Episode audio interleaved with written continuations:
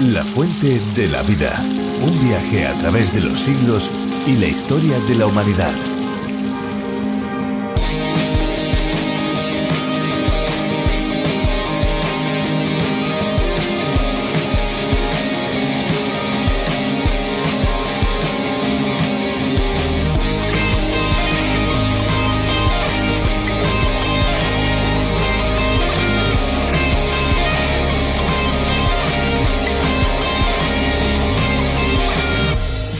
Agua de azar es el producto que se obtiene tras el destilado en corriente de vapor de la infusión de pétalos de la flor de azar de naranjo amargo. Flor muy aromática, pequeña, blanca violácea y con muchas cualidades. Hay que decir que también es azar la flor del limonero, del cidro y de otros árboles cítricos. La palabra azar es de origen árabe y significa flor blanca.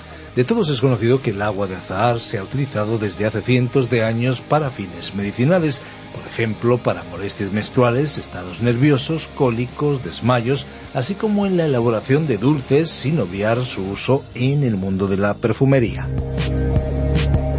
Hola amigos, les damos la bienvenida a La Fuente de la Vida, un programa de radio y también un podcast en el que descubriremos la Biblia de una manera profunda y detallada con un énfasis práctico, capítulo a capítulo, aprendiendo aquello que Dios nos quiere enseñar. Les saluda Fernando Díaz Sarmiento. Pues le saluda también Esperanza Suárez y juntos presentamos este espacio en el que las curiosidades y la música se unen al conocimiento, al aprendizaje de la palabra de Dios a través de diferentes exposiciones bíblicas. Unas exposiciones o estudios bíblicos preparados por Virgilio Bagnoni, quien fue el encargado de la adaptación para España de La Fuente de la Vida. Más de 1.300 estudios del programa original en lengua inglesa. Exacto, La Fuente de la Vida es un espacio cuyo nombre original es a través de la Biblia del teólogo John Vernon McGee. España es uno de las decenas de países que pueden disfrutar de este programa. Puedes descubrir más sobre la Fuente de la Vida visitando lafuentedelavida.com y también la aplicación multilingüe La Fuente de la Vida. También puedes obtener los bosquejos directamente con nosotros a través del WhatsApp 601 203 265. Y a continuación tendremos el estudio sobre el libro más vendido de todos los tiempos, la Biblia. Pero antes tendremos un tiempo musical. Nos vamos con una canción.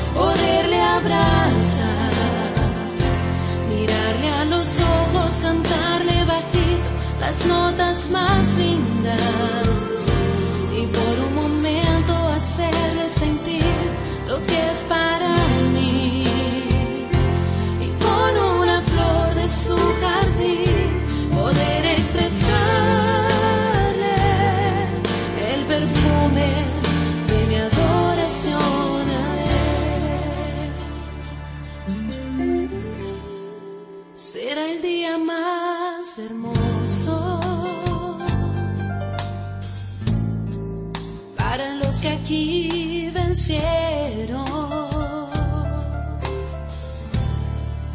Ver Cristo allí en su trono.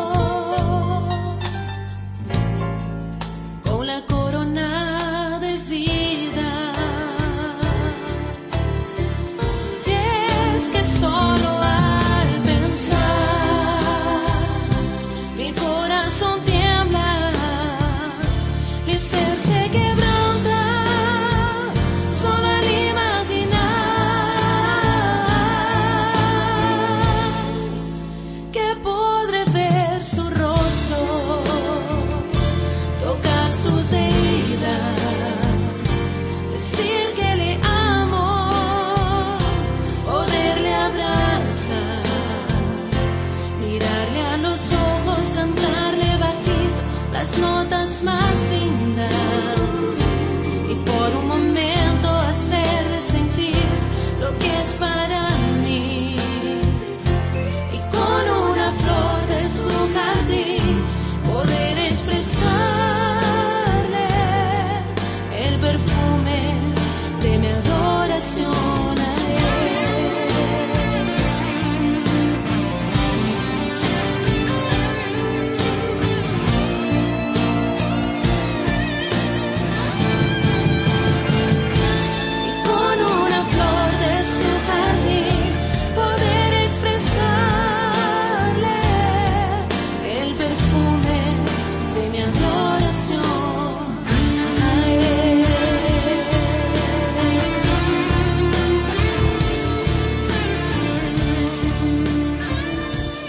Se suele decir que la educación es el elemento fundamental para que la sociedad se pueda desarrollar adecuadamente. De hecho, las personas que poseen al menos los estudios básicos obligatorios tienen más puertas abiertas para un futuro laboral que los que no han terminado sus estudios. Se supone que cuanto mayor es la formación, más oportunidades de empleo se abrirán y que la calidad de estos cargos será también mejor, aunque desde luego no siempre es así. A nivel espiritual, también podríamos decir que existe un tipo de formación que nos hace crecer. Es el conocimiento de la voluntad de Dios su cumplimiento. Por cierto, un conocimiento muy diferente y una formación muy integral. Aprendamos más sobre ello en los capítulos 3 y 4 del libro de Oseas. Por nuestra parte, seguimos recordándoles nuestro número de WhatsApp para que lo utilicen. Cuéntenos desde dónde nos escuchan y también desde cuándo. Cuéntenos en qué momento se ha subido a este tren radiofónico donde vamos recorriendo la Biblia en cinco años. 601 20 32 65 es nuestra vía más inmediata, el WhatsApp 601 20 32 65 con el prefijo más 34 desde fuera de España. No se pueden imaginar el número de WhatsApps que recibimos de los cinco continentes. 601 20 32 65. Escuchamos ya a Virgilio Banjón. La fuente de la vida. Nuestro pasaje bíblico de hoy se encuentra en el libro de Oseas, desde el capítulo 3, versículo 4, hasta el capítulo 4, versículo 1. Continuamos hoy, estimado oyente, nuestro recorrido por la profecía de Oseas y volvemos al tercer capítulo de este libro. Los versículos 4 y 5 de este capítulo son probablemente dos de los más importantes versículos proféticos que proporcionan una respuesta a aquellos estudiantes de la Biblia que han comenzado a fijar fechas para la venida del Señor. Este es un capítulo bastante breve. Solamente tiene cinco versículos, sin embargo, es en realidad uno de los grandes pasajes proféticos en la palabra de Dios. Ahora quisiéramos mencionar aquí una cita del doctor Charles Feinberg, creyente judío y destacado erudito bíblico hebreo. Él dijo lo siguiente hablando de este capítulo 3 de Oseas.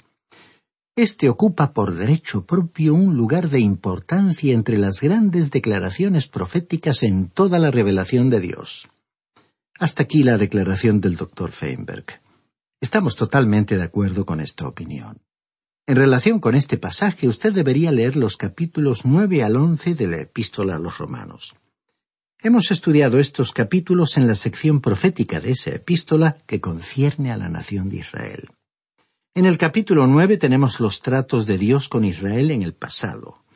En el capítulo diez sus tratos actuales con Israel y en el capítulo once sus tratos futuros con ellos.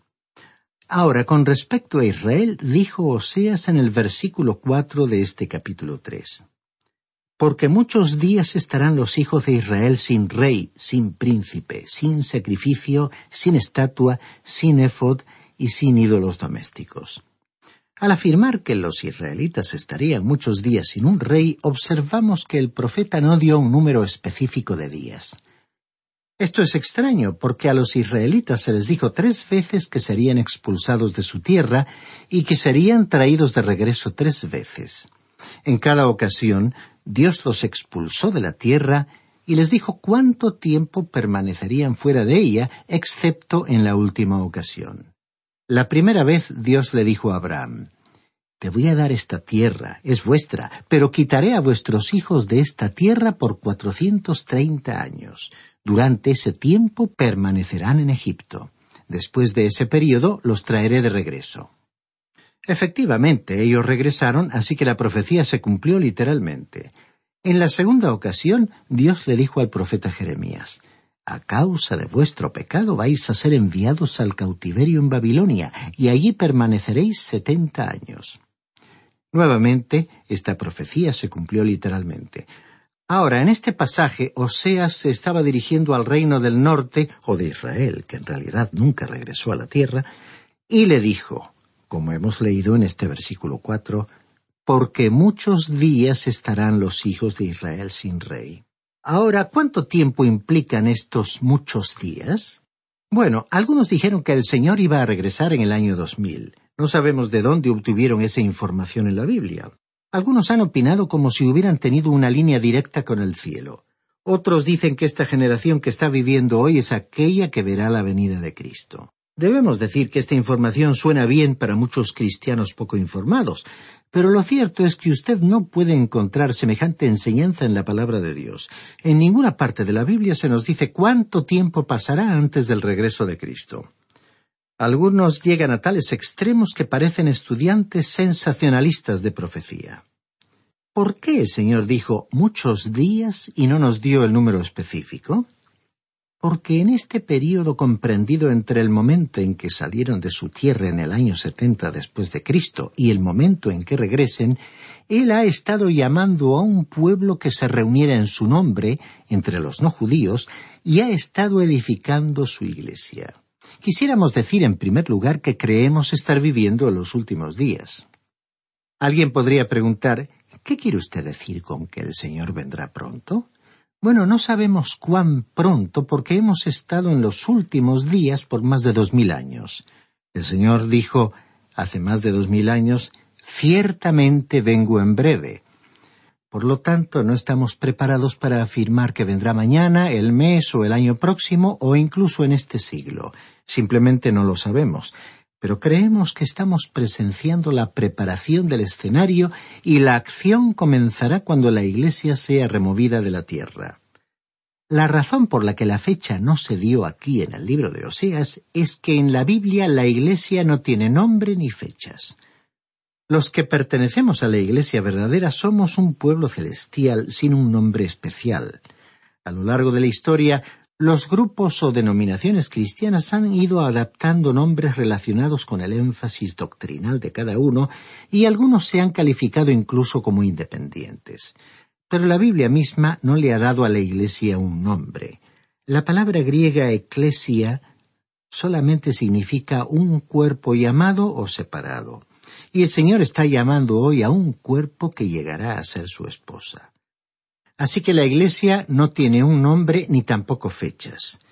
Si usted se hubiera encontrado con Simón Pedro una hora antes de que el Espíritu Santo viniera en el día de Pentecostés y le hubiera preguntado si estaba enterado de lo que iba a suceder dentro de unos momentos, él habría respondido negativamente. Él no lo sabía porque el nacimiento de la Iglesia había sido anunciado, pero no se había dado ninguna fecha para tal acontecimiento y tampoco se nos ha dado una fecha para el momento en que el Señor recoja a su iglesia de esta tierra. Por tal motivo, se nos ha dicho que muchos días estarán los hijos de Israel sin rey. Es decir, que no se ha especificado ningún período de tiempo. Ahora, aquí se añade también que los israelitas estarían muchos días sin rey. En la actualidad hay muchos en esa tierra que declaran poder decir a qué tribu de Israel pertenecen. Tenemos serias dudas al respecto, pero al menos muchas personas así lo afirman. Sin embargo, no hay ningún israelita hoy que diga yo estoy en la línea de descendencia del rey David y en consecuencia tengo derecho a ocupar el trono de David. el único que tiene derecho a afirmarlo está precisamente en este momento a la derecha de Dios. Eres el Señor Jesús, el Rey de Reyes y Señor de Señores. Pero Israel ha rechazado a su Rey. Además, el versículo cuatro añade que estarán sin príncipe. Es decir, que no tienen a nadie para acceder al trono. Si el Señor Jesús no es el Mesías de ellos, no tienen a nadie ni tienen perspectivas de tenerlo. Continuando con el versículo cuatro, también dice que estarán sin sacrificio. El Evangelio de Lucas, capítulo 21, versículo 24, nos dice que los no judíos pisotearán Jerusalén hasta que se cumpla el tiempo que les ha sido señalado. Por lo tanto, muchos piensan que debemos estar viviendo en el final de los tiempos de los no judíos, porque Israel se encuentra hoy en Jerusalén. Pero, ¿Tienen ellos a Jerusalén en la actualidad? Todos los lugares santos en la Jerusalén antigua están en manos de los musulmanes, los católicos rusos, los católicos griegos, la Iglesia armenia o los católicos romanos. Y todos ellos han construido catedrales o iglesias sobre los lugares. Israel no posee esos lugares sagrados y no se atreverían a tocarlos, pues ello desencadenaría violencia, gravísimos conflictos armados o incluso una guerra mundial. No hay ninguna duda en cuanto a esto. Los israelitas tampoco ocupan la zona del templo y no celebran en la actualidad ningún sacrificio. El único lugar sagrado que les queda es el muro de los lamentos. Allí es donde se reúnen en estos días. Y ellos no tienen ningún sacrificio hoy con excepción del que tenemos nosotros y que es Jesús. Él murió hace más de dos mil años fuera de la ciudad, fue resucitado de los muertos y hoy se encuentra en el cielo a la derecha de Dios. El versículo cuatro también dice que los israelitas están sin estatua o pilar sagrado. Dios no les dio a ellos ninguna imagen. Recordemos que les dijo, como leemos en el libro del Éxodo capítulo veinte versículo cuatro, no te harás imagen ni ninguna semejanza de lo que esté arriba en el cielo ni abajo en la tierra, ni en las aguas debajo de la tierra.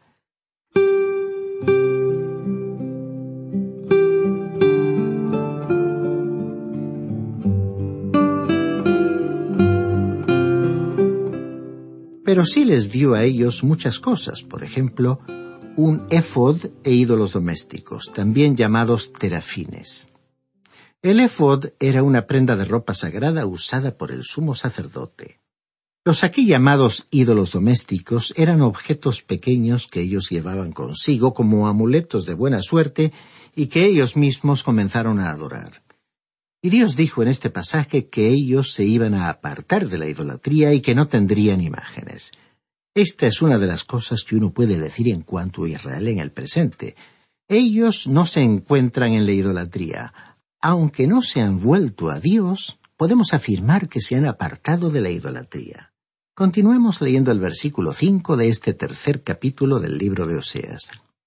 Después volverán los hijos de Israel, buscarán al Señor su Dios y a David su rey, y temerán al Señor y a su bondad al fin de los días.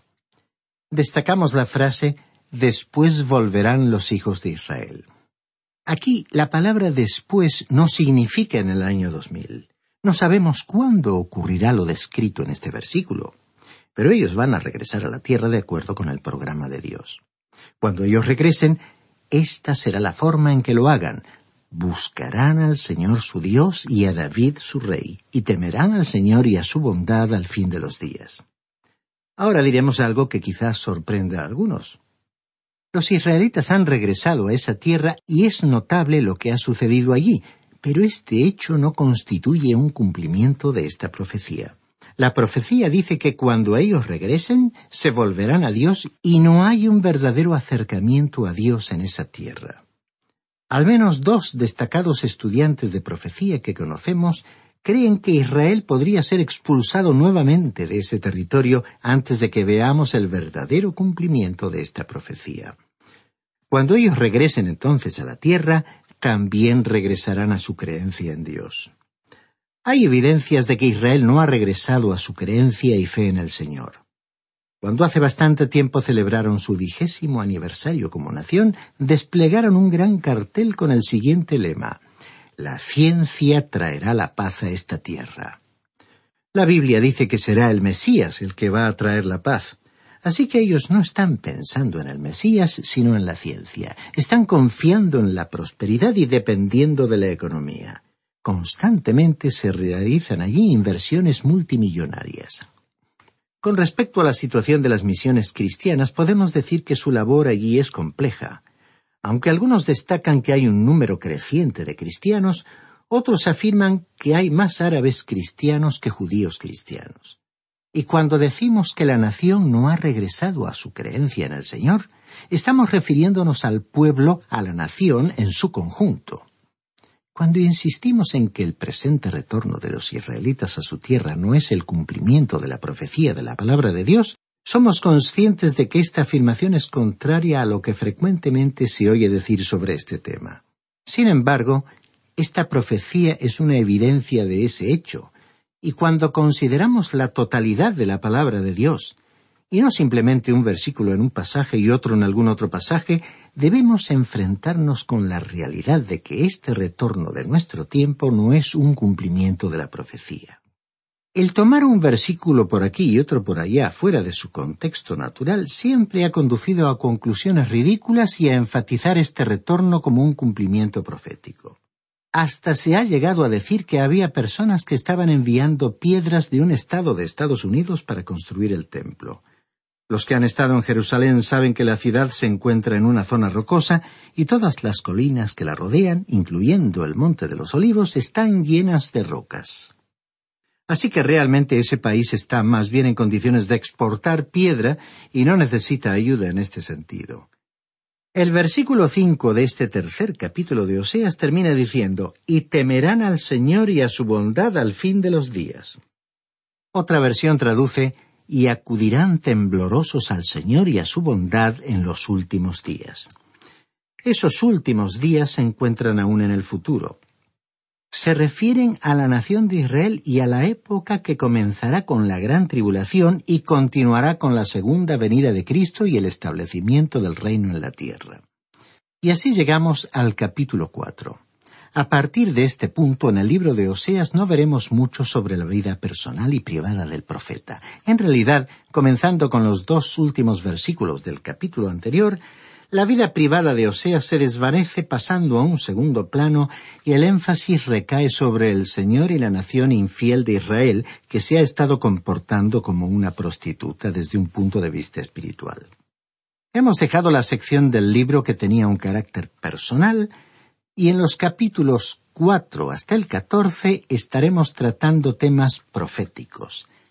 En primer lugar, veremos que Israel resultó culpable ante Dios. A partir de la desgarradora experiencia de su propio hogar, Oseas comenzó a hablar a la nación. Él sabía entonces cómo Dios se sentía hacia ellos. Todo lo que se ha dicho hasta este punto se ha expuesto de una forma general. Dios había dicho, ellos han pecado, han actuado como una mujer infiel hacia mí. Entonces fue como si Dios fuera a conducirlos ante el tribunal para exponer ciertas acusaciones contra ellos y para probar dichas acusaciones. El mensaje del capítulo cuatro fue una denuncia de que Israel era culpable de anarquía, inmoralidad, ignorancia de la palabra de Dios e idolatría. Podemos comparar a este capítulo con el primer capítulo de Isaías, en el cual el profeta Isaías habló para el reino del sur, el reino de Judá, explicando en detalle las acusaciones de Dios contra la nación. Creemos que podemos comparar los pecados de Israel con los de otras naciones. Es cierto que la nación de Israel fue el pueblo escogido por Dios y Él le entregó a ese pueblo la ley de Moisés. Sin embargo, tenemos que entender lo siguiente. La ley de Dios es su norma para cualquier nación que quiera ser bendecida, es decir, que quiera recibir sus bendiciones y prosperidad. Por lo tanto, podemos encontrar en general a los pueblos de la tierra culpables de las mismas cosas que Israel fue declarada culpable ante Dios cuando él juzgó a ese pueblo y los condujo al cautiverio. Muchos podrían estar en desacuerdo con esta afirmación y dirían bueno, nosotros no somos idólatras. Estimado oyente, la codicia es una forma de idolatría y pueblos en su conjunto y multitudes de personas en la actualidad están impulsadas por la codicia. Podríamos decir que en cierta forma adoran al dinero y ansían disfrutar del poder, la notoriedad e influencia que el dinero proporciona a los seres humanos. Hemos llegado a un punto en el que casi no nos sorprende abrir los periódicos o enterarnos por otros medios de difusión de nuevas formas de practicar la corrupción en los niveles más productivos de las actividades comerciales. Podemos leer el libro de Oseas y señalar con nuestro dedo Israel y decir es una vergüenza cómo ellos se apartaron de Dios. Pero necesitamos mirar a nuestro alrededor y comprobar que lo mismo es cierto de nosotros. En el primer versículo de este capítulo el Señor confrontó a Israel con el hecho de que no tenían conocimiento de Él. Leamos este primer versículo del cuarto capítulo de Oseas. Oíd la palabra del Señor, hijos de Israel, porque el Señor contiende con los moradores de la tierra, porque no hay verdad ni misericordia ni conocimiento de Dios en la tierra. Él dijo aquí tres cosas que no había misericordia, que no había verdad y que no había conocimiento de Dios en aquella tierra. Aquel pueblo tenía el cerebro lavado por su idolatría. Aunque Dios los había instruido para que tuvieran amor y practicaran la misericordia, ya no expresaban su compasión de ninguna manera. El Señor les había dicho en el libro de Levítico capítulo 19 versículo 10 no rebuscarás tu viña ni recogerás el fruto caído de tu viña. Para el pobre y para el extranjero lo dejarás. Yo el Señor vuestro Dios. En otras palabras, Él les había dicho, Esta es la forma en que yo cuido a los pobres, y vosotros también tenéis que hacer lo mismo. Pero el pueblo había olvidado aquellas antiguas palabras. Es que no había un conocimiento de Dios en el país y ya no eran misericordiosos y compasivos con los necesitados. Es posible que hubiera mucha religiosidad, pero sin un conocimiento real de Dios. Estimado oyente, Dios castiga esas graves omisiones y vamos a observarlo en nuestro próximo programa. Le sugerimos que continúe leyendo algunos versículos más de este capítulo 4 de Oseas para comprender mejor el tema de esta sección de las Sagradas Escrituras. Y no olvide que confiamos contarlo entre nuestros oyentes en nuestro próximo programa. Qué bueno es descubrir juntos el mensaje de la Biblia cuyas enseñanzas son realmente refrescantes para el alma y para la vida de una manera totalmente integral. Por supuesto. Y como nos acercamos ya al final del programa, queremos recordar que estos estudios, estas reflexiones de la Fuente de la Vida, también están disponibles en lafuentedelavida.com. Así es, allí encontrarán los podcasts del programa y también pueden acceder a los bosquejos y las notas de cada programa. Pueden solicitarlos, recuerden, a nuestro número, el 601-203-265 y siempre lo pueden hacer a través del WhatsApp con un mensaje de texto o mensaje de voz. Y antes de marcharnos, es bueno que sepan, es importante que se pueden bajar al teléfono móvil o a otro dispositivo electrónico la aplicación de la Fuente de la Vida, que también está disponible con el nombre de A través de la Biblia. Es una aplicación multilingüe donde podrán encontrar la versión que estamos transmitiendo. Y como no, nos toca recordarles una vez más nuestras vías de comunicación, ya que la radio es un medio fugaz. Nuestros números son el 91 422 0524 y también 601 203 265 que ya les recordaba ambos con el prefijo más 34 si nos están contactando desde fuera de España. También pueden escribirnos al apartado de correos 24081, código postal 28080 de Madrid. Y si lo prefieren, pueden también hacerlo por medio del correo electrónico info.